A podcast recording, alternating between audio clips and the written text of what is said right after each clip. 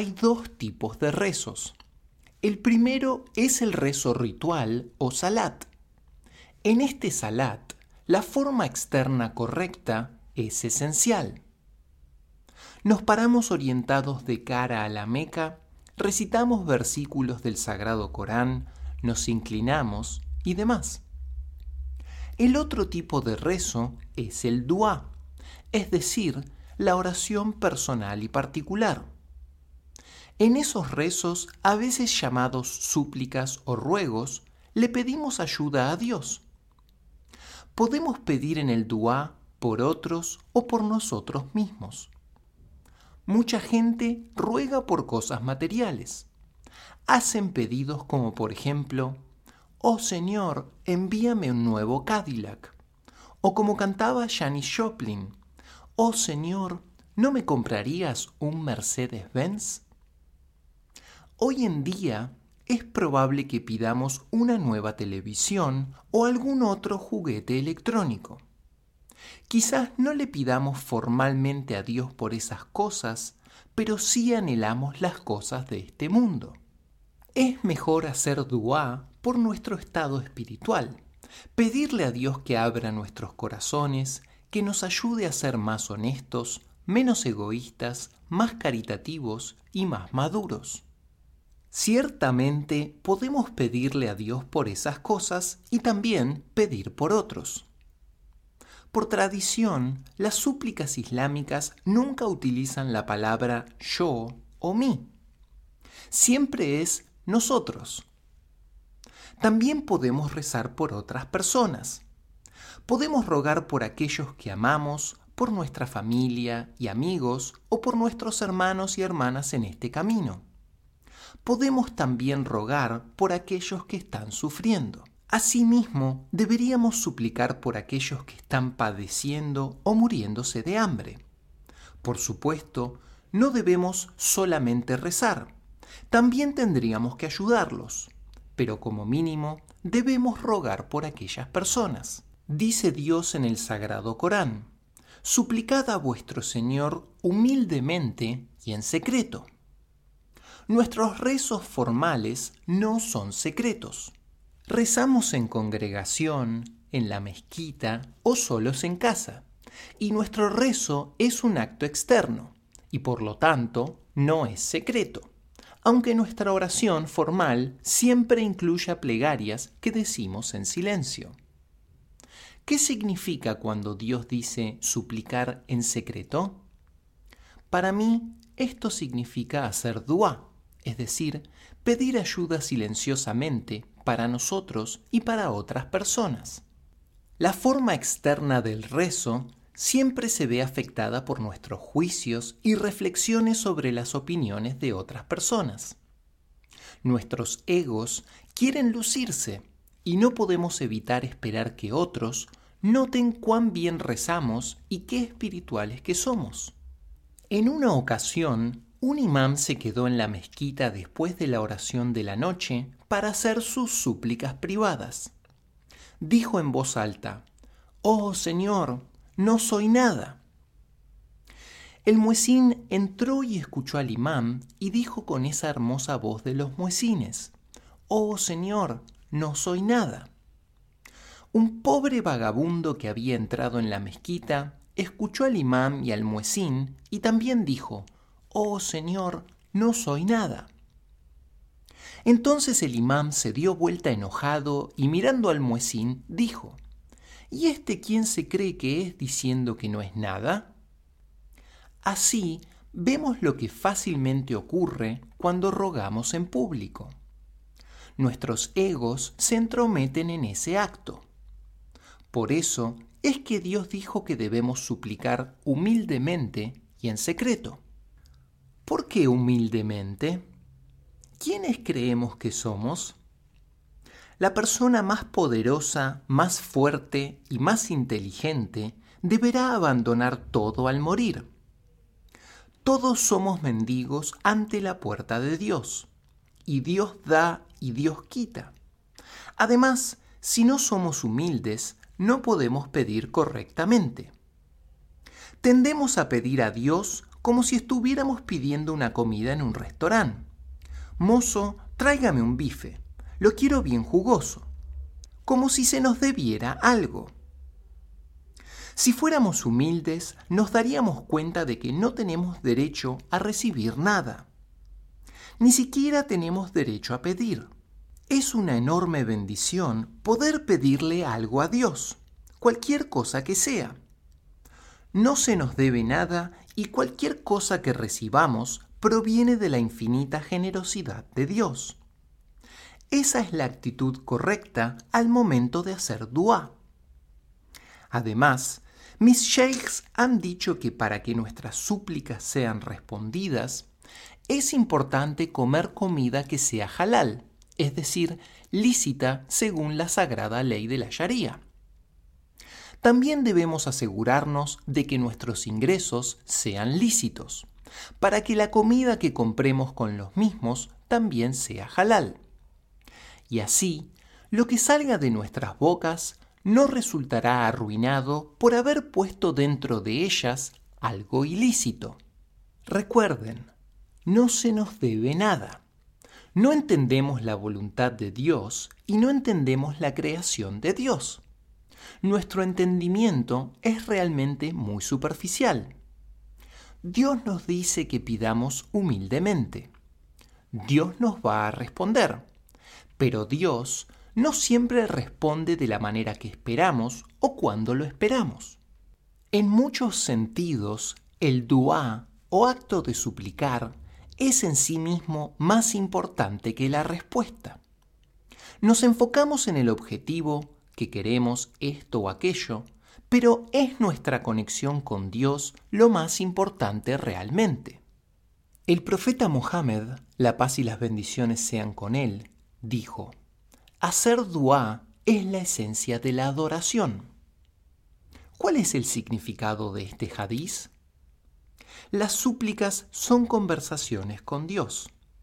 Se dice que nosotros estamos en un extremo de la alfombra de oración y Dios está en el otro extremo. El Corán enseña, prostérnate ante Dios y acércate a Él. Pero es difícil recordar que la oración formal es una conversación con Dios. Nos identificamos con la forma y a menudo rezamos mecánicamente, porque hemos hecho nuestra oración ritual miles de veces. Mantenerse conscientes mientras rezamos es una lucha y un esfuerzo. Hacer dua es claramente relacionarse con Dios y mantener una conversación con Él. Si somos sinceros en nuestro dua, estamos verdaderamente presentes con Dios en el momento en que estamos pidiendo. Decimos, Dios, te necesito. O Dios, por favor, dale salud a mi querido amigo que está enfermo. En esos momentos estamos verdaderamente presentes con Dios. Y esos momentos de estar con Dios son la verdadera recompensa. No piensen solamente en los resultados que se esperan del dua. El acto de realizar el dua en sí mismo es la verdadera bendición. Hay algunas cuestiones interesantes en esto que son debatidas con frecuencia entre los eruditos musulmanes y los sheikhs sufíes. ¿Qué es mejor? ¿Hacer dua o practicar la aceptación de lo que sea que Dios nos conceda?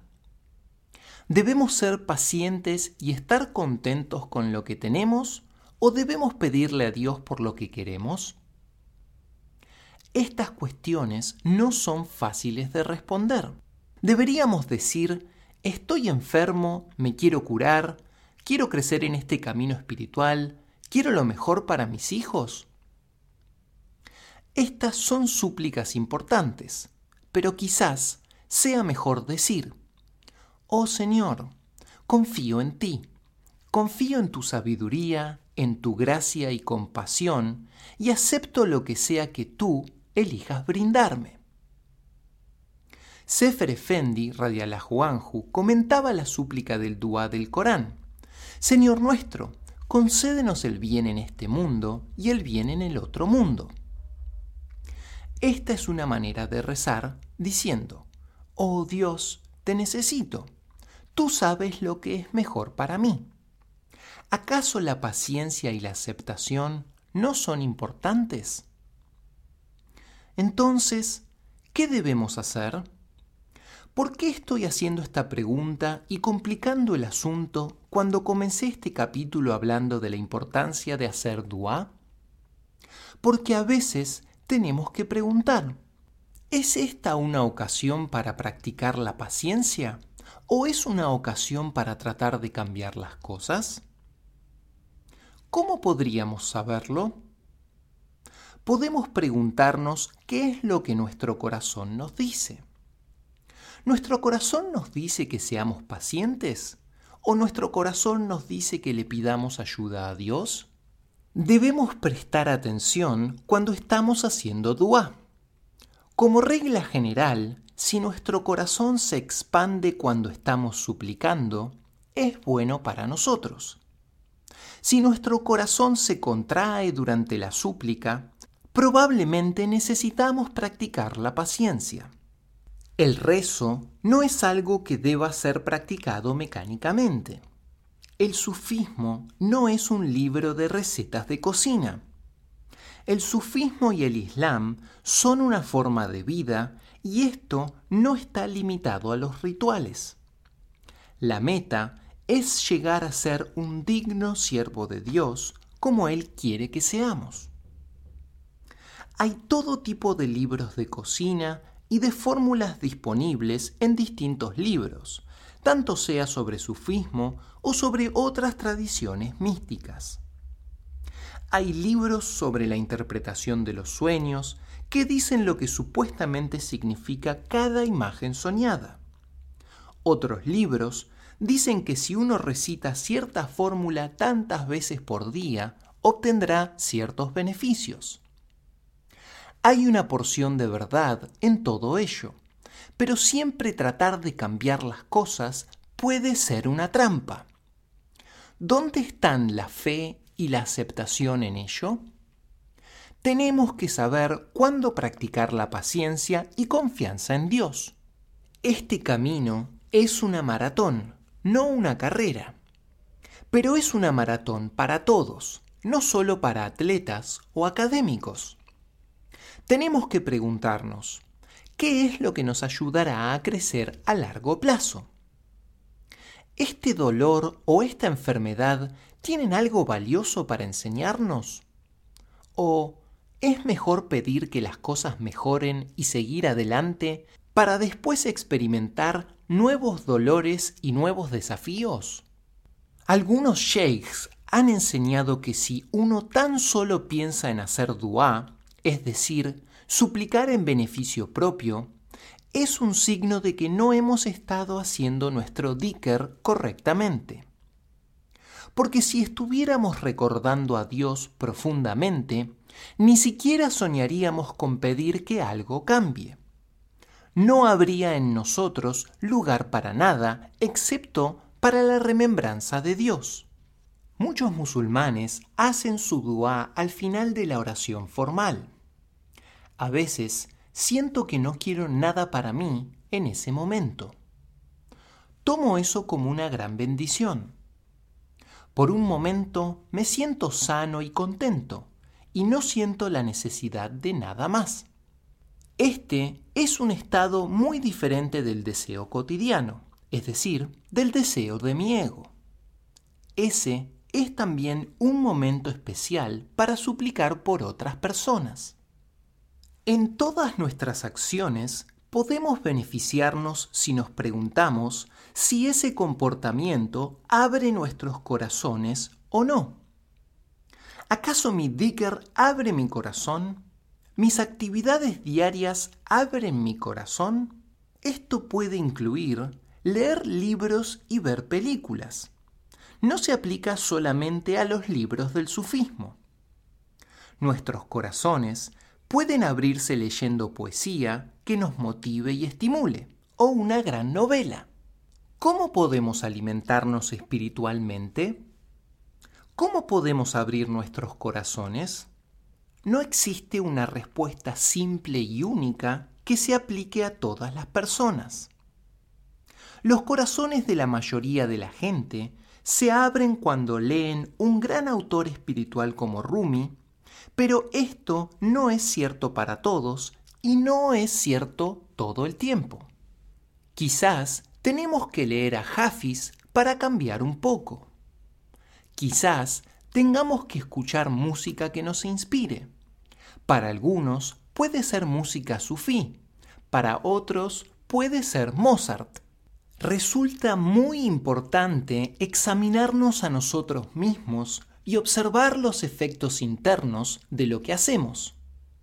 A veces pensamos que estamos avanzando en este camino, pero cuando nos miramos adentro encontramos que hemos estado engañándonos. Así que nos levantamos y empezamos de nuevo, otra vez, o al menos así nos parece. Volviendo al tema de hacer duá, quiero advertir sobre hacer el duá del ego. El ego siempre quiere cosas y podemos pasarnos todo el tiempo rezando para obtener éxito en el mundo, fama, dinero, etc. Siempre hay algo que queremos, pero eso no quiere decir que debamos tenerlo. Solo porque queramos algo no quiere decir que tengamos que suplicar por ello.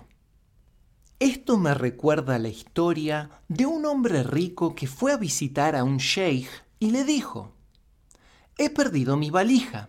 Tenía mil piezas de oro en ella. Por favor, suplique para que pueda encontrarla. El sheikh no dijo nada. Al día siguiente, el hombre volvió y una vez más solicitó. Por favor, Sheikh, por favor, rece para que pueda encontrar mi valija. Nuevamente, el Sheikh permaneció en silencio. Al tercer día el hombre volvió y pidió una vez más. Por favor, Sheikh, rece para que pueda encontrar mi valija. Entonces el Sheikh alzó sus manos en súplica y rogó. Oh Señor, elige lo que sea mejor para él. Esa es una alternativa que nuestros egos jamás nos van a sugerir. Dios dice que recemos humildemente. Y no es humildemente el pedir con actitud de Dios, yo sé lo que es mejor para mí. Esto es lo que necesito y me gustaría tenerlo pronto. Pero así somos. En lugar de ello, podríamos decir, Oh Señor, tengo estos deseos, pero confío en que tú enviarás lo que sea mejor para mí. Lo que Dios elige para nosotros es siempre mejor que lo que nosotros pedimos por nuestra propia cuenta. Y esto me recuerda a otra historia. Había un hombre que sentía que realmente necesitaba un auto, así que suplicó, Oh Señor, realmente necesito un auto por favor envíame un viejo Nissan de cuatro puertas. Cada día, durante una semana, el hombre suplicó por un Nissan. No pasaba nada. Entonces hizo la misma súplica durante otra semana. Finalmente, encontró un Nissan usado y compró el auto. Esa noche soñó que se quejaba del tiempo que le tomó a Dios responder a su pedido y una voz le contestaba, yo había elegido un Mercedes-Benz para ti, pero insististe tanto con el Nissan que finalmente te envié eso que pediste. Evidentemente, no sabemos qué es lo mejor para nosotros. El poder de la súplica sincera es realmente muy fuerte. Una mujer fue a ver a un sheikh y le pidió que rezara por su hijo, diciéndole, Mi hijo fue enviado al ejército y no he escuchado de él. Temo que lo hayan matado o capturado. Por favor, ruegue para que vuelva conmigo. El sheikh rezó para el regreso del hijo. Varias semanas después, ella retornó acompañada de su hijo y entre lágrimas le dijo, mi hijo fue tomado prisionero y encadenado. De pronto, las cadenas se desprendieron de su cuerpo. Se paró y sus captores inmediatamente lo volvieron a encadenar. Y una vez más las cadenas se desprendieron dejándolo libre. Fue entonces cuando los carceleros llevaron al soldado a ver al jefe de la prisión. Y éste le preguntó, Tienes una madre, ¿no es cierto? Tu madre ha estado rezando por tu libertad y Dios ha oído sus súplicas. Por lo tanto, tengo que dejarte en libertad. Si rogamos con amor y devoción privada de todo egoísmo, como el de una madre rezando por su hijo, creo que Dios va a responder. Por otro lado, Dios no siempre responde instantáneamente. Tenemos que reconocer que siempre que rezamos, implícitamente estamos diciendo, Dios, lo quiero ahora mismo. Dios ha dicho, suplicadme y os responderé. Pero Él no promete responder instantáneamente. Esos benditos amantes que perseveran en su súplica recibirán las bendiciones de hacer más rezos y también recibirán las bendiciones de practicar la paciencia. Antes de concederles la recompensa trivial que están pidiendo, Dios los hace esperar, para que reciban así la recompensa mayor de la intimidad de la súplica sincera. Todos queremos nuestras recompensas ahora mismo. Queremos curación y alivio ahora mismo pero Dios puede demorarlo para que permanezcamos más tiempo en actitud de súplica. Por eso, la humildad en la plegaria es tan importante. Nos disgusta mucho ver sufrir a aquellos que amamos, pero puede que eso sea lo mejor para ellos. Quizás haya una lección importantísima que tienen que aprender de su enfermedad pérdida o sufrimiento. La verdadera recompensa puede que sea acrecentar la paciencia, y la mayoría de nosotros debemos ser forzados a ser pacientes. Tenemos que recordar que cuando rogamos por algo, realmente no sabemos qué es lo mejor para nosotros, y tampoco sabemos qué es lo mejor para aquellos que amamos. Hay una historia de tres derviches que estaban viajando juntos y vieron unos huesos viejos al lado del camino. El primer derviche dijo, Realmente me pregunto de qué animal serán estos huesos. Oh Señor, por favor, une estos huesos. Y los huesos empezaron a unirse. El segundo derviche suplicó, Oh Señor, reviste a estos huesos con carne, devuélvele la vida a estos huesos. Y el tercer derviche exclamó, Oh Señor, hazlo únicamente si es bueno para nosotros. Así entonces el león, que casi había terminado de formarse delante de ellos, volvió nuevamente a ser un montón de huesos. Así somos la mayoría de nosotros. En nuestra ignorancia rogamos, me gustaría que pase esto y aquello. Creemos ser más inteligentes que los primeros dos derviches, pero todos tenemos perspectivas limitadas, y por lo tanto, aquello que rogamos puede resultar perjudicial para nosotros. Consecuentemente, es importante suplicar desde una posición de humildad agregando siempre a nuestras súplicas. Oh Señor, concédemelo si es algo bueno para mí. Resumiendo, mi sugerencia es, sí, hagan duá, supliquen, y también, no, no lo hagan. Creo que es maravilloso hacer duá. Disfrutamos de una maravillosa relación con Dios cuando lo hacemos y Él ordena que lo hagamos. Pero al mismo tiempo, no debe ser algo mecánico ni tampoco una súplica que surja de la avaricia o del egoísmo. Resulta importante y beneficioso reflexionar seriamente sobre qué es aquello por lo que deseamos rogar.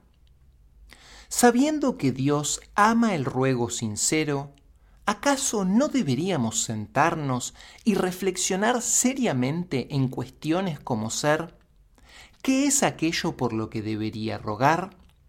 ¿Qué debo pedir para mí? ¿Qué debo pedir para aquellos que amo? ¿Qué debo pedir para este mundo? Podríamos asimismo preguntarnos, ¿qué es lo que mi corazón, no mi cabeza, quiere? ¿Qué es lo que añoro?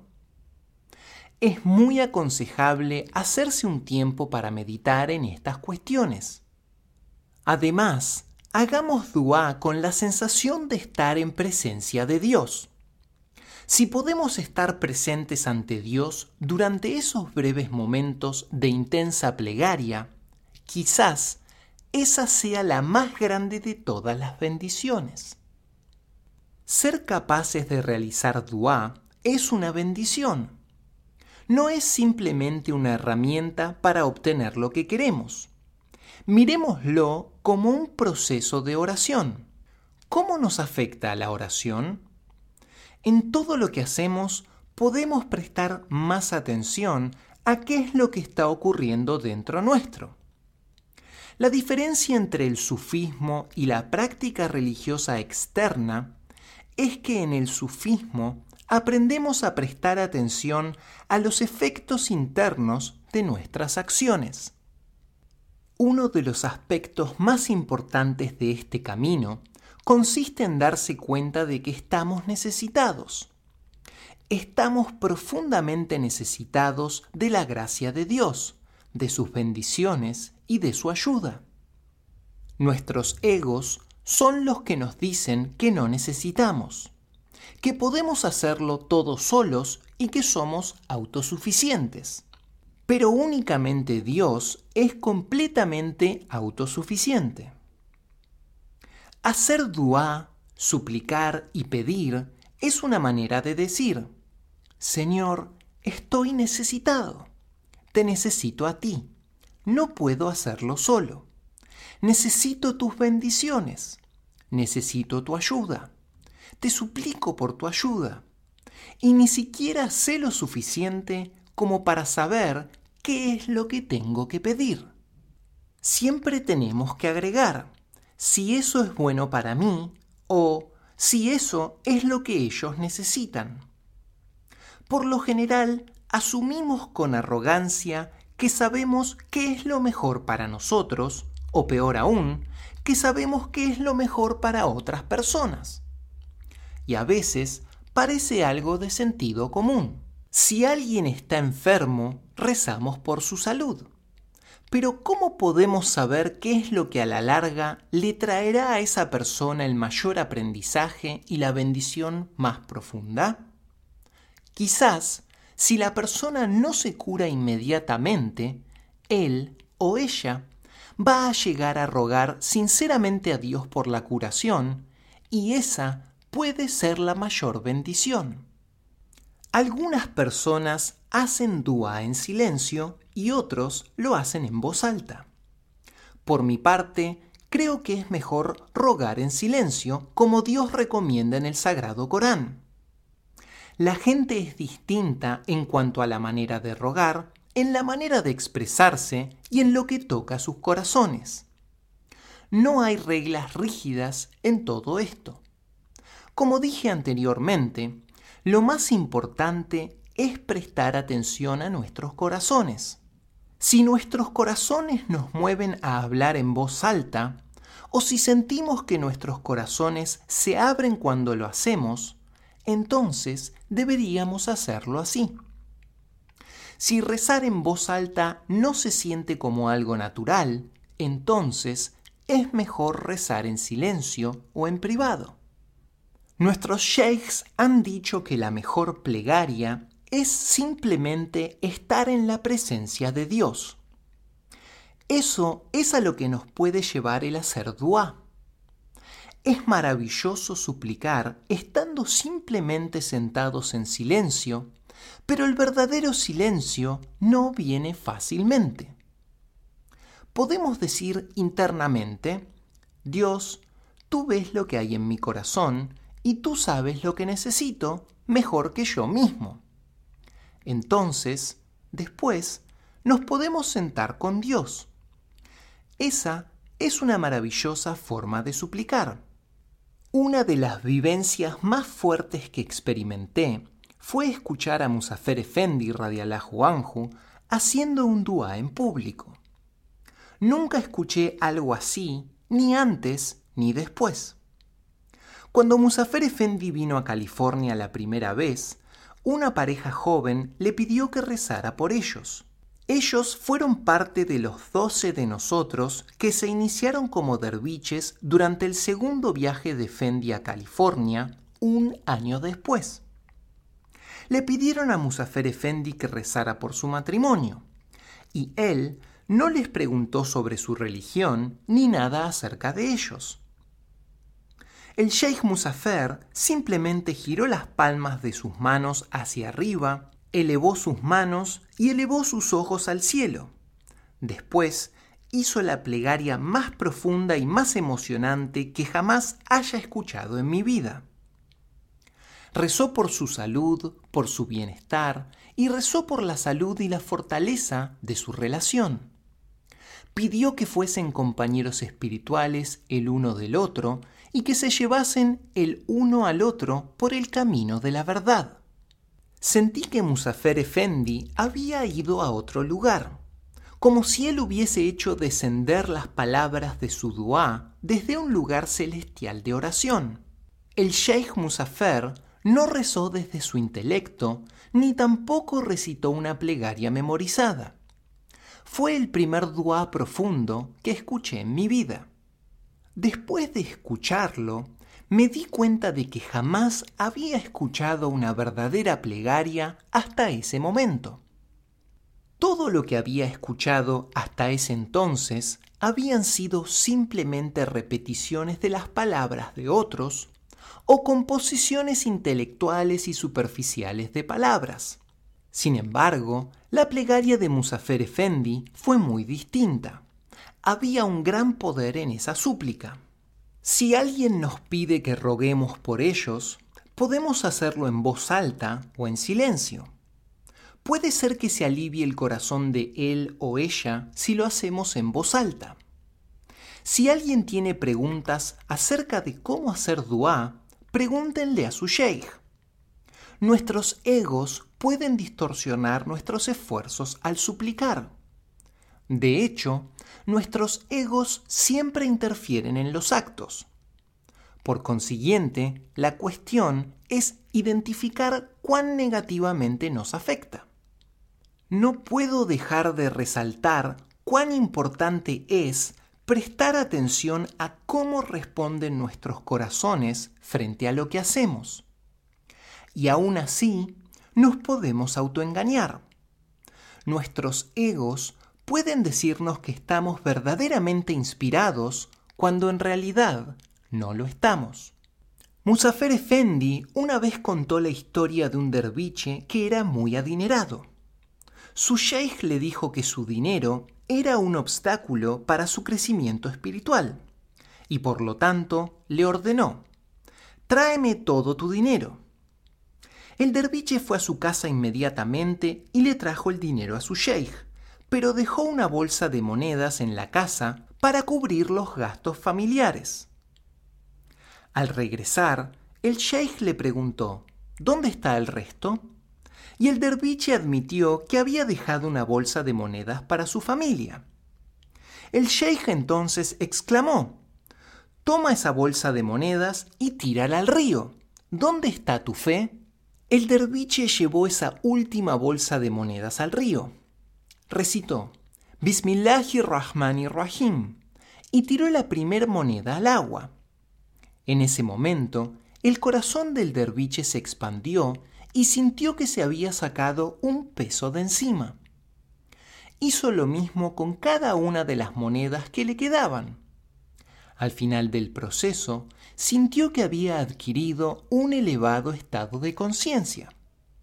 Luego, el derviche volvió a donde estaba su sheikh, sintiendo ese nuevo y maravilloso estado interno.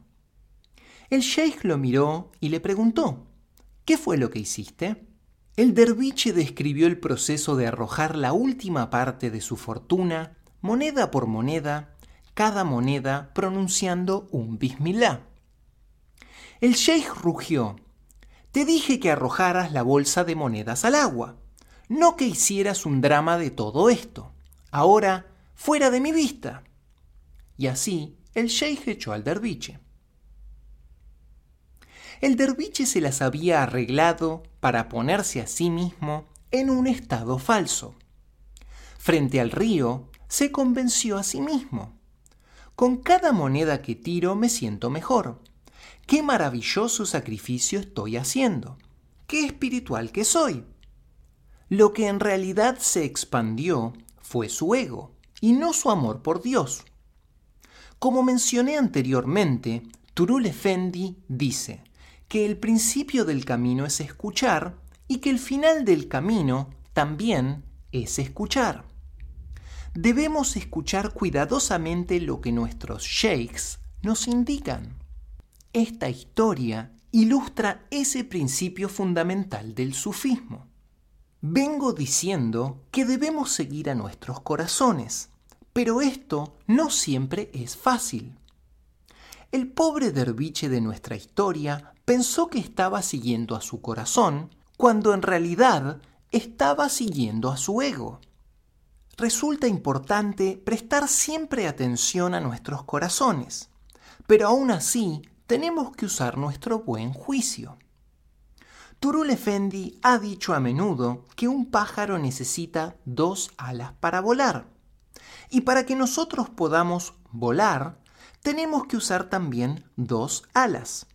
Una de ellas es el intelecto y la otra es el corazón.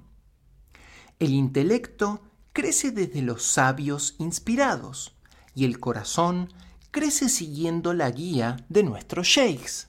Nuestros egos pueden decirnos que estamos haciendo cosas maravillosamente espirituales, y si nos creemos eso, nuestros corazones parecen sentirse mejor.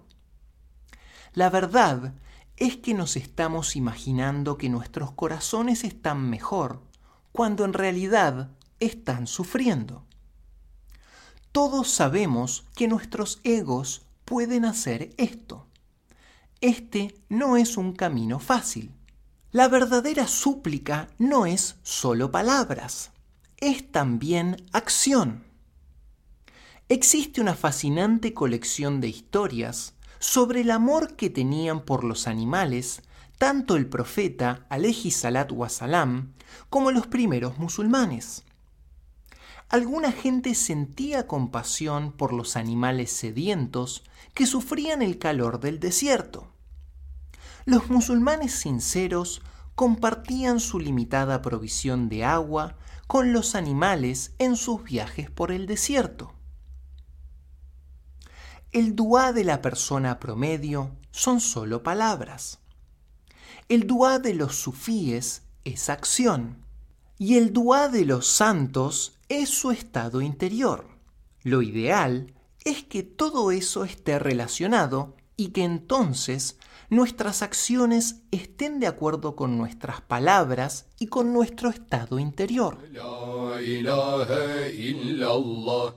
Budur esmanın hası Siler kalbinden pası İsmi azam duası La ilahe illallah Erenlerin kılıcı